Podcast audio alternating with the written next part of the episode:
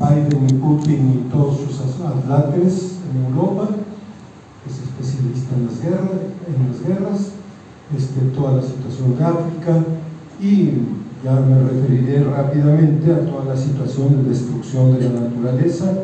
En fin, ya veremos que hay varias cosas ahí eh, pendientes.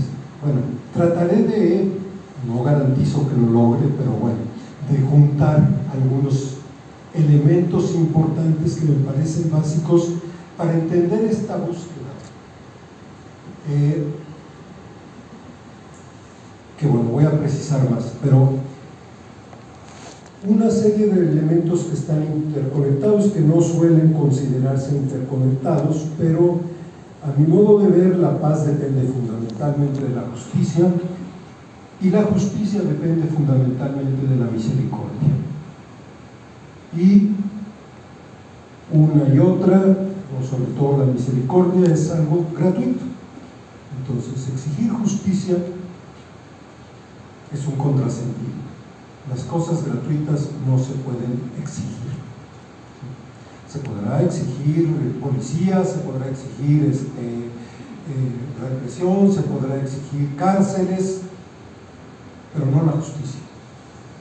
La justicia no se puede exigir. Trataré de explicar por qué, pero bueno. Y para continuar con esto de de repente poner las cosas un poco al revés, que se me da más o menos bien. Este, a ver, ¿se trata de cuidar la paz o se trata de cuidar a las personas, a las comunidades y al medio ambiente? La paz es un abstracto. La paz es una consecuencia. Y es una consecuencia precisamente de ese cuidado de las comunidades, del planeta, de los territorios, de las personas concretas y no se puede empezar por la paz, se tiene que empezar antes. Esto nos lleva a una pregunta sobre qué es la violencia. Generalmente hablamos de violencia y depende de dónde estemos ubicados, ¿sí? la, casi siempre la reducimos a un tipo de violencia y casi siempre esa violencia que nos da miedo y que nos afecta directamente. Caso muy concreto, bueno, la violencia de los cárteles del narco para nosotros es el prototipo de la violencia. Y la hemos sufrido, este, el país está eh, muy revuelto por esto, pero yo los invitaría a preguntarse si es eh, la única forma de violencia si con acabar con el narco vamos a acabar con la violencia y sobre todo cuáles son las raíces de la violencia. Hay muchas formas de violencia, les digo. El narco es la peor, no sé, realmente no sé, creo que no. Hay, provincial se refiere a que hay que detener esta cultura de eh, las, eh, ¿cómo, dicen? Las eh, empresas criminales, las empresas criminales este, y el derramamiento de sangre. No son dos cosas distintas. Las empresas criminales derraman sangre, siempre. Pero las empresas criminales no son nada más las del narco. Y esa es una de las cosas que tenemos que tener conscientes hay muchísimo daño, muchísimo dolor, muchísima injusticia por otro tipo de violencias que generalmente no tomamos en cuenta o a las que ya estamos acostumbrados. Más aún, terriblemente, que hemos vuelto espectáculo o que hemos vuelto negocio o que hemos vuelto juego. Yo de repente tengo que viajar en autobuses a Saltillo, no creo haber visto ninguna película, sea de gente o sea de robots, las veo en, seco, no me pongo los audífonos, pero bueno. En ninguna he dejado de ver persecuciones, muertes, violencia, destrucción, en todas, en todas por pareja. Y la justificación es que acabar con los malos. Punto primero, no vamos a poder acabar con los malos, porque unos son los malitos, como les dicen en Monterrey, y otros somos los malitos, somos menos malísimos, pero somos malitos. Entonces, si vamos a empezar a acabar con los malos, pues a ver quién cierra la puerta. Es una de las cosas que nos dice que tenemos que pensar como pasamos allá de la violencia. No se trata de enfrentar la violencia porque eso no lleva a ningún lado. Además, ¿quién de ustedes va a salir allí a pelearse con el cártel del Chapo? Ninguno. Porque además sería una tontería. No se trata de enfrentar la violencia con más violencia, que es lo que hemos hecho. Nos hemos dedicado a eso durante años y años en este país y en los otros también. ¿Sí? Putin es violento, pues entonces le mandamos millones, miles de millones de dólares en armas para hacer la paz.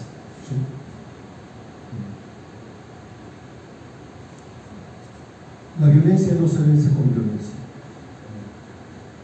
Ni siquiera aunque el pretexto de que es para detenerla. No es cierto.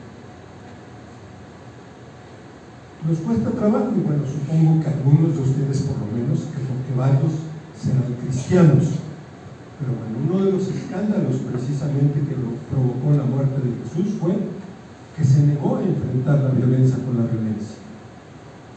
Y más aún dijo que Dios nunca enfrenta la violencia con la violencia. Que por eso Dios no castiga nunca.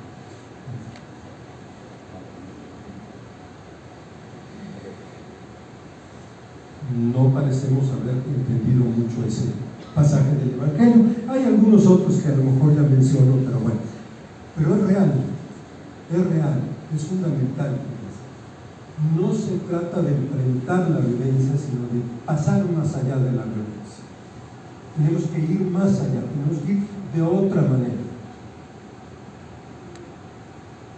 Y bueno, uno de los elementos precisamente es tratar de ver cuáles son las causas de la, violencia. La violencia en narco nos parece horrorosa. A mí me parece que es la consecuencia lógica del sistema economicista financiero del mundo actual. Hay que hacer dinero, mucho, rápido, al, menor costo y con, con cualesquiera consecuencias. Ese es el sistema actual. Ese es el ideal. Claro, el narco nos pega muy brutalmente y muy directamente, pero hace menos daño quién? ¿El narco o las empresas que están destruyendo los bosques del Amazonas y que están talando el Amazonas? Y que han matado a miles de indígenas. ¿Quién hace menos daño?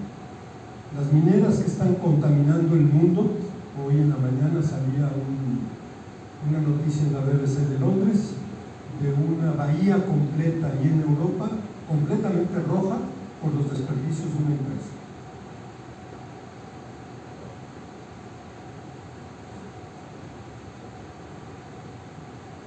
¿Qué hemos hecho? ¿Cuáles son? Bueno, las formas, además las formas de la violencia están totalmente interrelacionadas. Digo, no es casualidad que el narco ahora se, dedique a la tala de, madera. Hay alguien que se la compra, por supuesto. Que se dedique al tráfico de personas. Hay alguien que se las compra, por supuesto. Que se dedique cada vez más a controlar las cuestiones de minería, Tarahumara, donde mi padre Ricardo estuvo y yo también, hay quien asalta a una indígena por 200 pesos con una ametralladora. Pero las camionetas que llevan el sueldo a las minas y que sacan el oro de las minas nunca han tenido un problema, nunca. El otro día que una empresa quería meter una cosa contra la ecología y un pueblo de Tarahumara se defendió. Llegaron los narcos y le dijeron al comisario filial, ¿sabes qué? Sí lo vas a hacer porque nosotros decimos para favorecer a la empresa. La, violencia está toda conectada. ¿Por qué hay migración? Porque hay sequías, porque hay destrozo del medio ambiente, porque hay usurpación de tierras. Por eso hay migración. Y luego por eso hay ahogados en el Atlántico. Se añade también el egoísmo de los países de, Europa. Pero son todas las formas de violencia están conectadas. Eso es impresionante. Cómo se conectan rapidísimo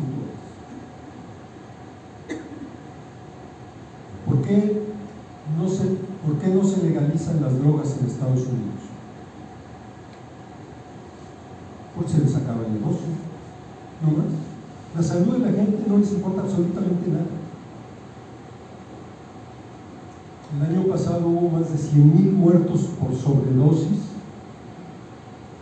en Estados Unidos. No más en Estados Unidos. En un año. Peor que una guerra.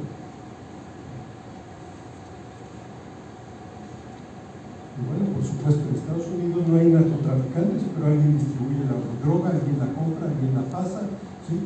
Pero allí no hay, los malos están en México. Estas formas de violencia entrelazadas tienen unas raíces fundamentales que llevamos 450 años construyendo. Y esto es algo también que tenemos que tener en cuenta, porque queremos que se acabe la violencia pasado mañana y que se acabe a base de meter gente a la cárcel, cuando llevamos construyendo una sociedad que es generadora de violencia mismas estructuras. La primera es el individualismo. Pues, si a alguien le interesa el dato, este, un señor Fox, filósofo inglés, que definió que el ser humano era un átomo en el vacío, dedicado a cuidar su propiedad privada a que no se la robaran los demás átomos en el vacío.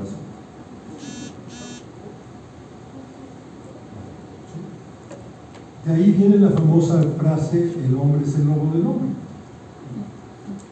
de esa formulación de Hobbes.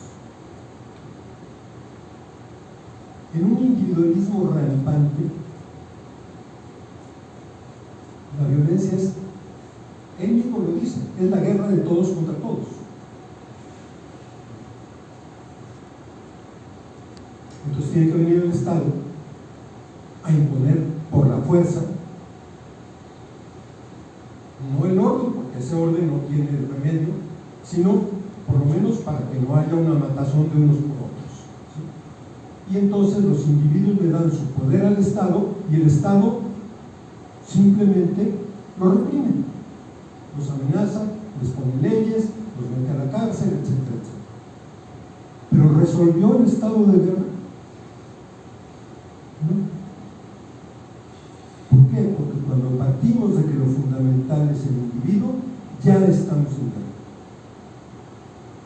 Por al final hablaré de que una de las respuestas a la violencia precisamente es la comunidad el ponernos en común. Y obviamente el ponernos en común, el compartirnos y compartir el mundo, no puede ser a la fuerza. Nadie nos puede obligar a eso.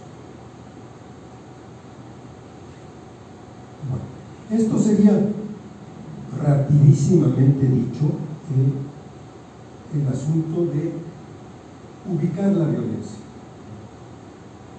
Es decir, fundamentalmente hay toda una violencia contra la naturaleza que está también fundada en el modernismo liberal y para el cual la naturaleza es mera materia vacía, mero producto, ni siquiera es producto, es eh, materia para hacer con ella lo que queramos. De ser posible dinero.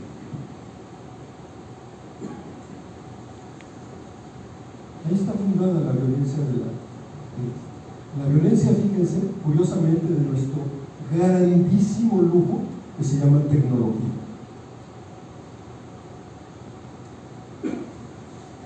Los eh, europeos se dieron el gusto de poder decir que la ciencia estaba por encima de la moral y que la tecnología también, que no tenía por qué tener moral, que todo lo científico es bueno porque es científico, punto, se acabó. Estamos viviendo las consecuencias de eso en el destrozo de la naturaleza. Nos proponen como solución a la violencia la tecnología.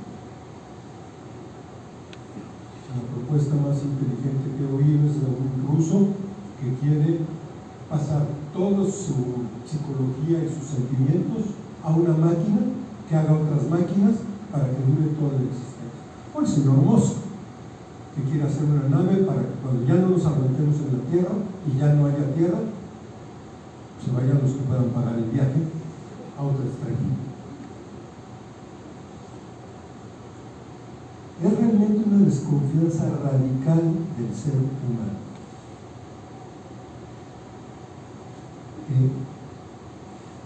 el otro día en la misa les preguntaba yo a mis pobres feligreses que padecen todas mis ideas, este, porque hablamos de que creemos en el amor de Dios y que creemos que el Espíritu era el Espíritu Santo.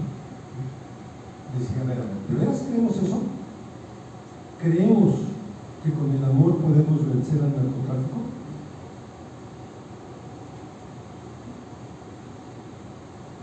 Pusieron las mismas caras que ustedes. Exactamente las mismas caras que ustedes. No lo creemos.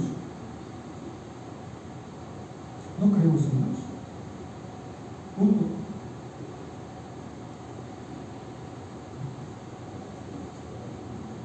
Digo, porque el amor de Dios no es para que nos vayamos al cielo. No sé si esto causa un poco de bronca.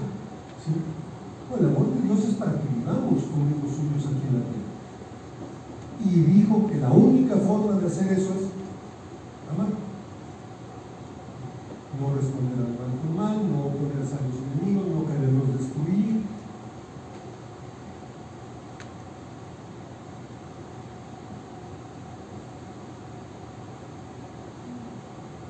Entonces, ya tratando de cerrar esta primera parte que es respecto de la violencia, eh, no hay brotes de violencia, hay una violencia y tiene manifestaciones de diverso tipo, de muy diverso tipo. Y les decía, una es, ya desde San Juan nos dice que los pecados este, fundamentales de la humanidad son eh, la concupiscencia de la carne, que no es la sexualidad, sino es ese deseo de eh, tener todas las cosas y todo lo que se me ocurra, todo lo que yo deseo la concupiscencia de la, de vista, que es el acaparamiento, y la concupiscencia de los ojos, que es la prepotencia, la soberbia. Esos son los pecados originales. ¿Por qué son pecados originales? Porque son origen de todo lo otro. El origen de los bosques talados es precisamente la concupiscencia, el acaparar. Y lo peor del caso es que es algo absurdo de acaparar un dinero que no sirve para nada. Claro, mi padre es eh, jesuita y un poco ingenuo. No, ustedes saben que en el mundo hay dinero suficiente para comprar tres veces todas las cosas que hay en la tierra. Bueno, si hablamos que alguien va a comprar todas las cosas de la tierra, ¿por qué sirve otro dinero?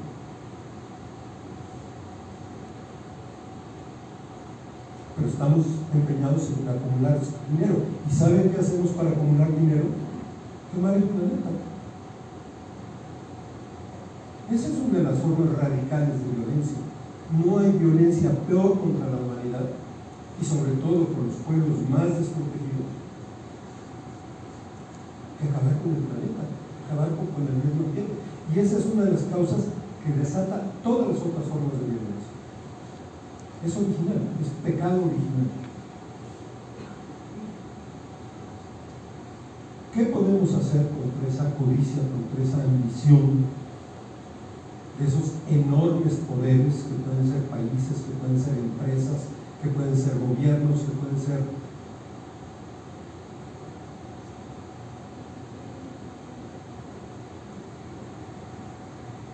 Por eso eh, les decía que de lo que se trata no es de luchar contra eso. Es inútil. De lo que se trata es de ir creando formas alternativas de vivir, de convivir. La única respuesta al individualismo que nos está matando es la convivencia. Creo que el COVID fue una de las formas más dramáticas de demostrarnos a dónde vamos. Encerrados, miedosos, aislados, distantes unos de otros, incapaces de ayudarnos. Esa fue la solución a nuestros males.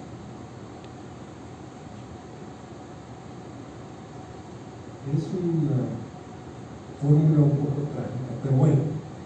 Entonces, me acordaba yo a la hora de preparar esto de una frase de, una, de una obra de teatro de Albert Camus, un francés, que se llama Calígula, y habla del emperador y habla de... En realidad es una denuncia del absurdo de la violencia de nuestro mundo, pero eh, en un momento dado el emperador le, le pregunta a su tesorero qué es lo más importante para Roma en ese momento entonces el tesorero le dice, pues mantener las finanzas, mantener el tesoro público. De eso vivimos, eso, eso es fundamental. Tiene razón. Eso es lo fundamental. Entonces voy a hacer un plan para mantener el tesoro público. De ahora en adelante,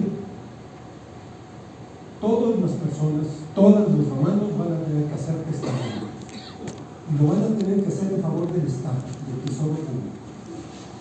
Entonces yo voy matando, según vayamos necesitando, a ir matando por ahí, a a mi gusto, pues unos cuantos para ir aumentando el tesoro, o este, a varios si necesitamos más dinero. Y claro, el tesorero se da cuenta y, dice, ¿cómo vas a hacer eso? Pues eso es lo que me estás proponiendo. Cuando el dinero es lo más importante, la vida de los seres humanos es secundaria. Punto. Es válida la, la argumentación.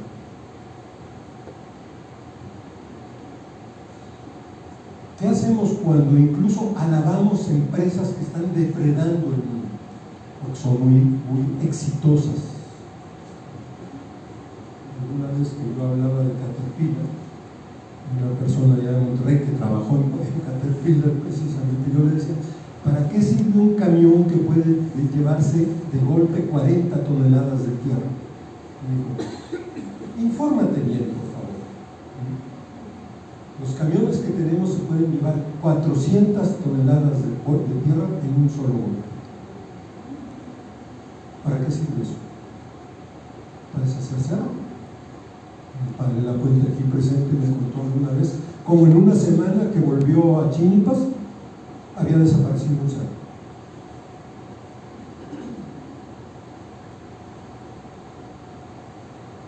Cuando lo importante es la, finanza, el negocio, el, acaparamiento, los seres humanos somos perfectamente desechables.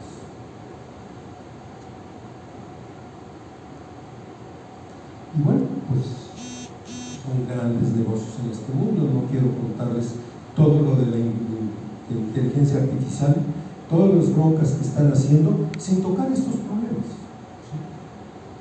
Cómo estas empresas se están apoderando de la educación, se están apoderando de las comunicaciones, se están apoderando de los gobiernos y están multiplicando y facilitando las formas de La tecnología de por sí es mala, no. La tecnología nunca es de por sí, la tecnología siempre es para lo que sirve. ¿Es buena o mala la tecnología? Porque sirve o no sirve para algo. Bueno, ¿quién nos va a salvar de todo esto? Bueno, ciertamente no son los estados, no son las policías, no son las cárceles y no son las leyes. Creemos que legislar y castigar nos puede salvar de la violencia. No es cierto, más aún, en muchos casos es violencia. En una charla que tengo aquí también me acordé de ese ejemplo de pasada. Un día de ocioso me puse a contar cuántas páginas tenían los reglamentos académicos y de trabajo de la Ibero del Distrito Federal. Un reglamento que todo el mundo debe conocer y cumplir, etcétera, 4.000 páginas, más de 4.000 páginas. ¿Eso para qué sirve? ¿Para qué sirve? Si no es para oprimir. Por lo menos para crearnos mala conciencia. O para podernos castigar en el momento que algún ingenuo haga una cosa porque no leyó más que 3.900 leyes.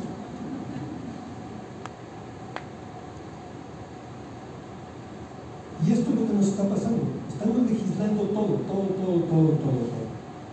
En el Distrito Federal se intentó legislar las miradas obscenas.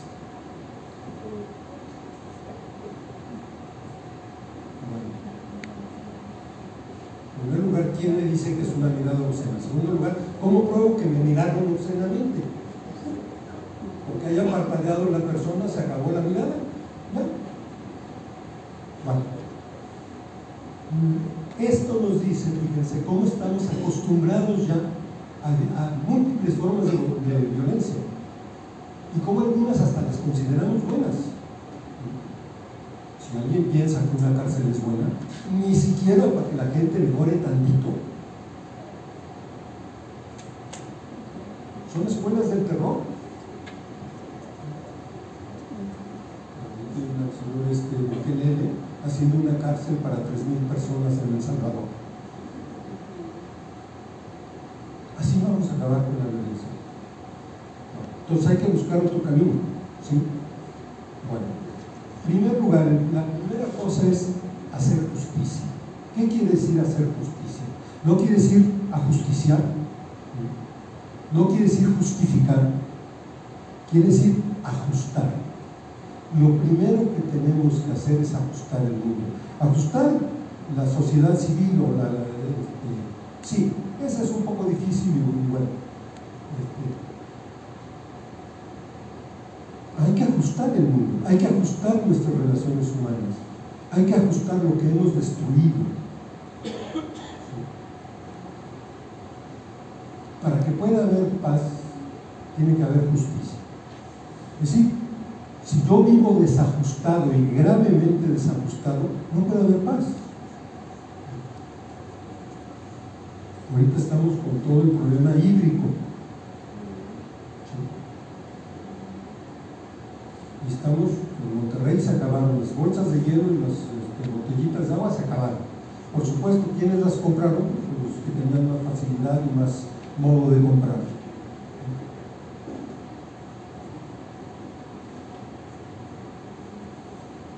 ¿Por qué? ¿Por qué hay eso en este mundo? Está hecho 70% de agua. ¿Quién se está acabando el agua? Los 7 mil millones de personas no, no es cierto. No es cierto.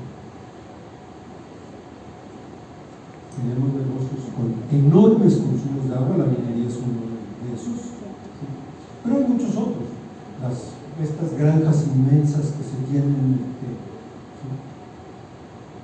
el fracking famoso. Bueno, podríamos poner cosas. ¿Cómo ajustamos este mundo para que podamos vivir? Que una vez hago un paréntesis.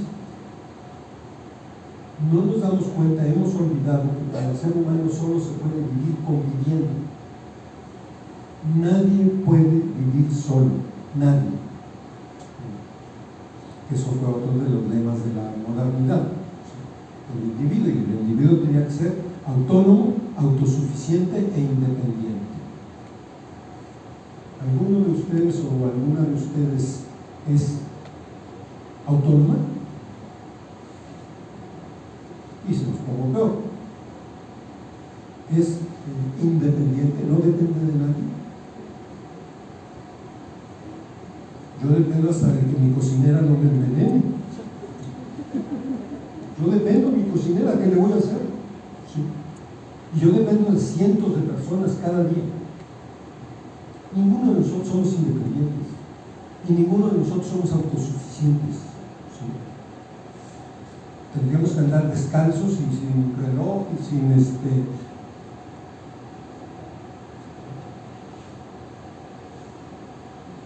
Somos totalmente dependientes de unos de otros. Alguna vez en una de mis clases les decía yo que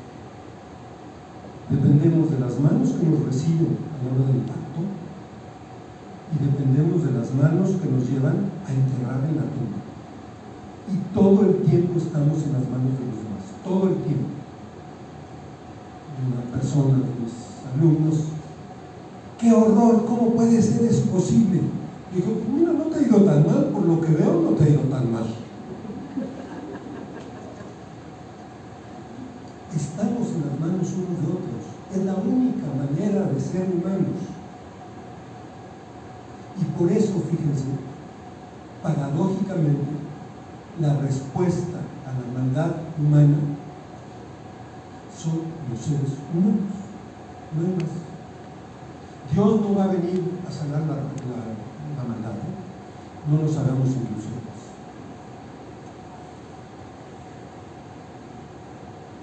Ya vino y ya nos dijo cómo.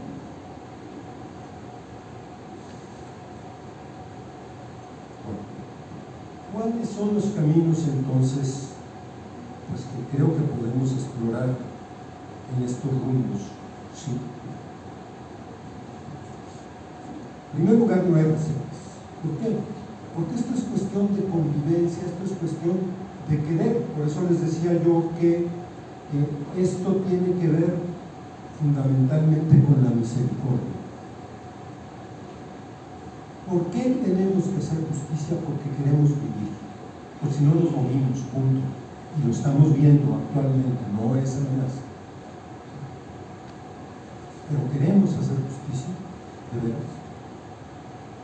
Hay que pagar unos costos altos, bastante altos, por lo menos para nuestras formas de pensar, de vivir, de esperar, de protegernos, etcétera, etcétera.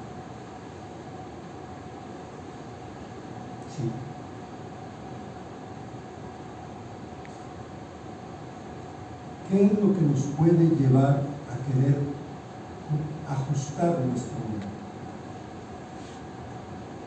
No es el pueblo, es lo único que nos puede llevar a querer ajustar nuestro mundo. No se puede obligar, no se puede exigir, simplemente se puede compartir. Ustedes recordarán las reacciones que hubo hace algún tiempo con una foto de un chiquito que apareció ahogado en una, en una playa de Italia. Un chiquito migrante que apareció.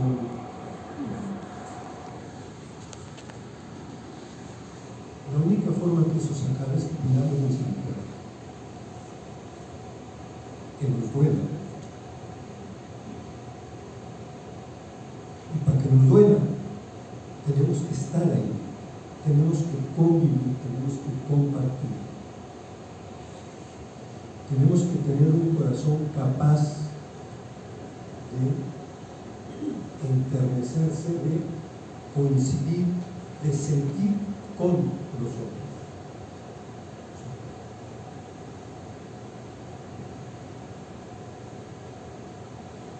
Esto es mágico, va a resultar, no.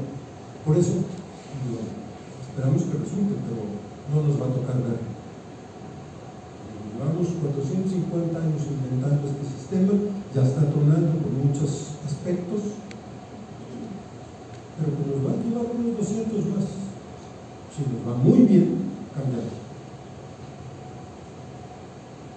Y ya tenemos la experiencia de que por la fuerza no va a ser. Esperar una revolución, creo que ya solamente algunos muy liberales franceses o muy marxistas rusos pueden pensar que eso funciona. No, no es por ahí. Tenemos que retomar la vida, que reconstituirnos unos a otros. Y eso solo lo podemos hacer entre nosotros. Tenemos que volver a descubrir algo que el liberalismo destruyó a propósito, las comunidades. Las comunidades locales, las comunidades indígenas, las comunidades religiosas. Hubo una verdadera, un por ahí. Cuando yo a grabar a Benito Juárez, este, el gran protector de los indígenas, se me enchina un poquito el cuerpo. ¿Por qué? Benito Juárez fue el que destruyó todas las propiedades comunales de este país, las propiedades de todos los grupos indígenas de este país les hizo más daño que toda la conquista. ¿Y qué hizo? Quitarle sus tierras comunales. No más. Hacerlas individuales.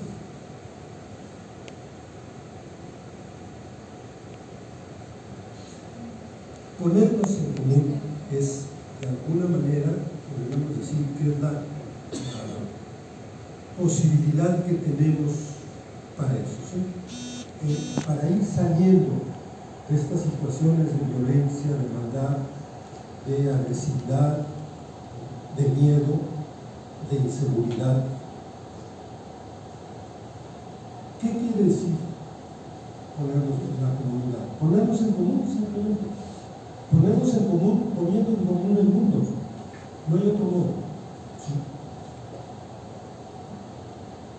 El milagro de la multiplicación de los panes y de los peces es precisamente eso. No es que Jesús haya sacado panes y peces de un sombrero o de una canasta. ¿Qué hizo?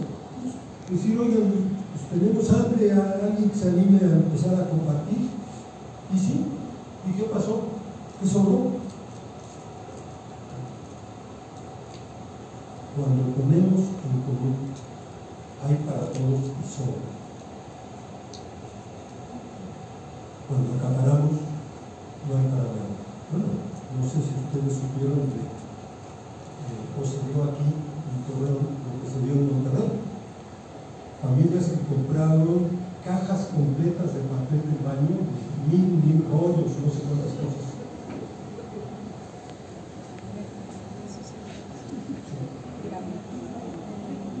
supuesto, a la semana siguiente no había papel del baño para la mitad de la población de Monterrey. Claro. Digo cosas tan duras como eso. Por ahí habría alguna cosa. Entonces, esto no es cuestión de religión. Yo estoy escandalizando a mis hermanos que nunca me han considerado piadoso porque llevo cuatro citas del Evangelio. Entonces ya se les hace exagerado pero este, no, es cuestión de vida. Es cuestión de vida. Y el cristianismo no es cuestión de religión, es cuestión de vida. Dios quiere que su pueblo viva. La única forma que su pueblo puede vivir es conviviendo en la misericordia. Y eso nos enseñó Jesús, le costó la vida, entre otras cosas, pero bueno, al parecer los discípulos entendieron que sí valía la pena incluso el riesgo. Entonces, ¿cuáles serían las formas? Pues un poco si tienen las formas de Dios, acabar pronto. ¿Qué hace Dios para sanar la violencia de este mundo? Encarnarse en Él, encarnarse en su pueblo, participar de la suerte de su pueblo, sufrir la suerte de su pueblo y sufrir también o gozar con los gozos de su pueblo. Por supuesto, no, Jesús no se la pasó este, sufriendo. se lo reclamaron los fariseos. Bueno, ¿qué podemos hacer? Solo no podemos nada, ¿eh? Esa nos encanta. Es el polvo de nuestro individualismo. ¿sí? Para solucionar el individualismo me pregunto, yo individuo, ¿qué puedo hacer como yo individuo? Encantado. No, tenemos que participar, tenemos que compartirnos en estas mismas búsquedas con otros que las están haciendo. Hay, hay gente, hay mucha gente que está haciendo esto, que está arriesgando su vida por eso. Ha habido más de 10 asesinatos de de la ecología en México en un año.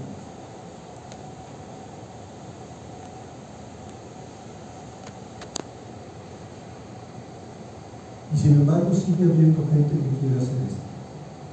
Luis mencionó algunas cosas. Yo voy a mencionar un proyecto que me parece muy interesante, que se llama Proyecto de Paz para el Magdalena Medio. Le acaban de dar, creo que tú se lo entregaste, premio al padre de Ron, un jesuita colombiano, que empezó este proyecto.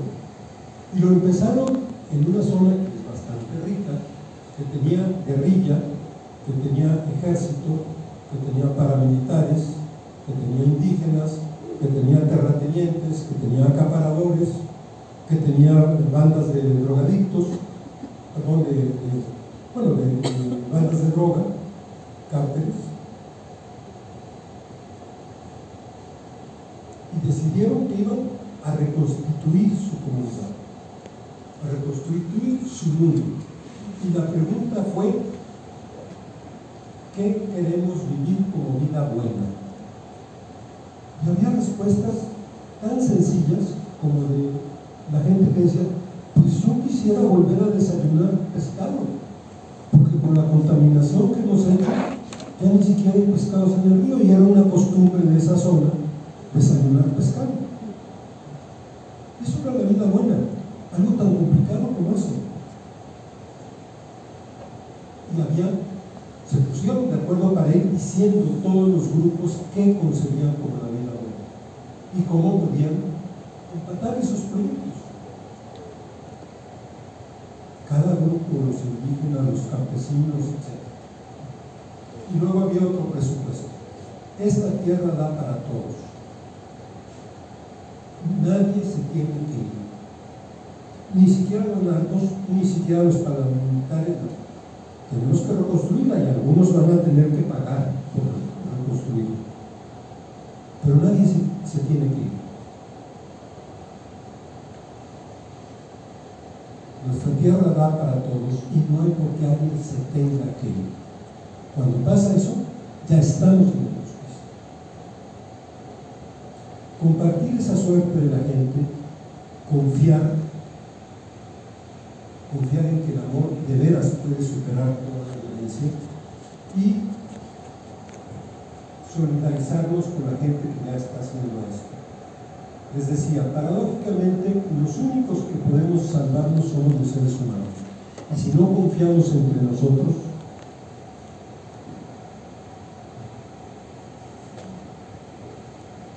hay nosotros y la La gente son los ignorantes, los flojos, los incultos, los enemigos políticos, etcétera, etcétera. En eso no se puede confiar. ¿Cómo vamos a convivir? Se viene una época bastante proclive a la violencia.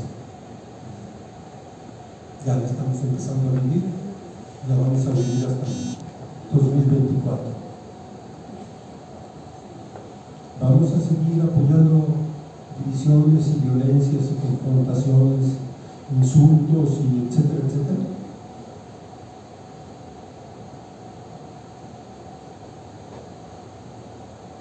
Simplemente termino pues eh, un poco, digamos, viendo lo que creemos que puede ser pues como una estrategia, o como, no estrategia, sino como elementos importantes. primero, encarnarnos en nuestros pueblos, participar de su dolor, de su inseguridad, pero también de su esperanza y de su resistencia. escuchar su dolor como lo escucha Dios. ¿Por qué esa redención? Porque Dios escuchó el dolor de su pueblo, porque le dolió el dolor de su pueblo. Mientras no nos duela el dolor de nosotros, nunca habrá justicia, porque nunca querremos reconstruir el mundo. Acompañar los procesos de conversión del mismo pueblo, pero no de conversión a Dios, eh, por amor de Dios, valga la redundancia, de conversión a los hermanos, de vertirnos unos a otros, acogernos en la misericordia. Simplemente termino con frase de una carta de un hermano nuestro, Cerocado precisamente, el compi Esteban, él estaba en Cerocado el día de la matanza, estaba en la iglesia. Él se iba a un mes después. Y le tocó pues todo, todo esto. ¿no? Lo vi después y estuvimos platicando. Y en una carta que nos mandó a, a, los del equipo de teología, decía simplemente esto, ¿qué vamos a hacer? Seguiremos en la sierra haciendo lo que Joaquín y Gallo nos dejaron de encargo. Seguir queriendo y acompañando a la gente, visitando sus casas, celebrando la vida, aprendiendo de los pobres, descubriendo lo que nos hace vivir, doliéndonos con lo que nos hace llorar, porque aprendimos que no hay amor más grande que dar la vida por los amigos. Lo único que le daba miedo